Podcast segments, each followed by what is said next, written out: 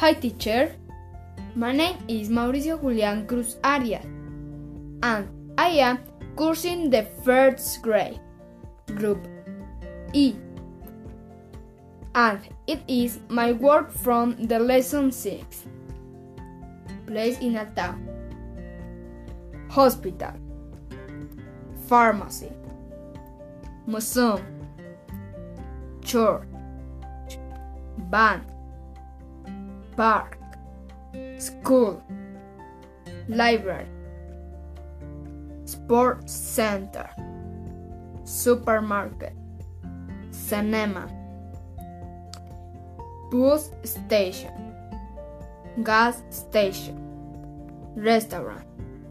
Cemetery. Thank you, teacher. Goodbye.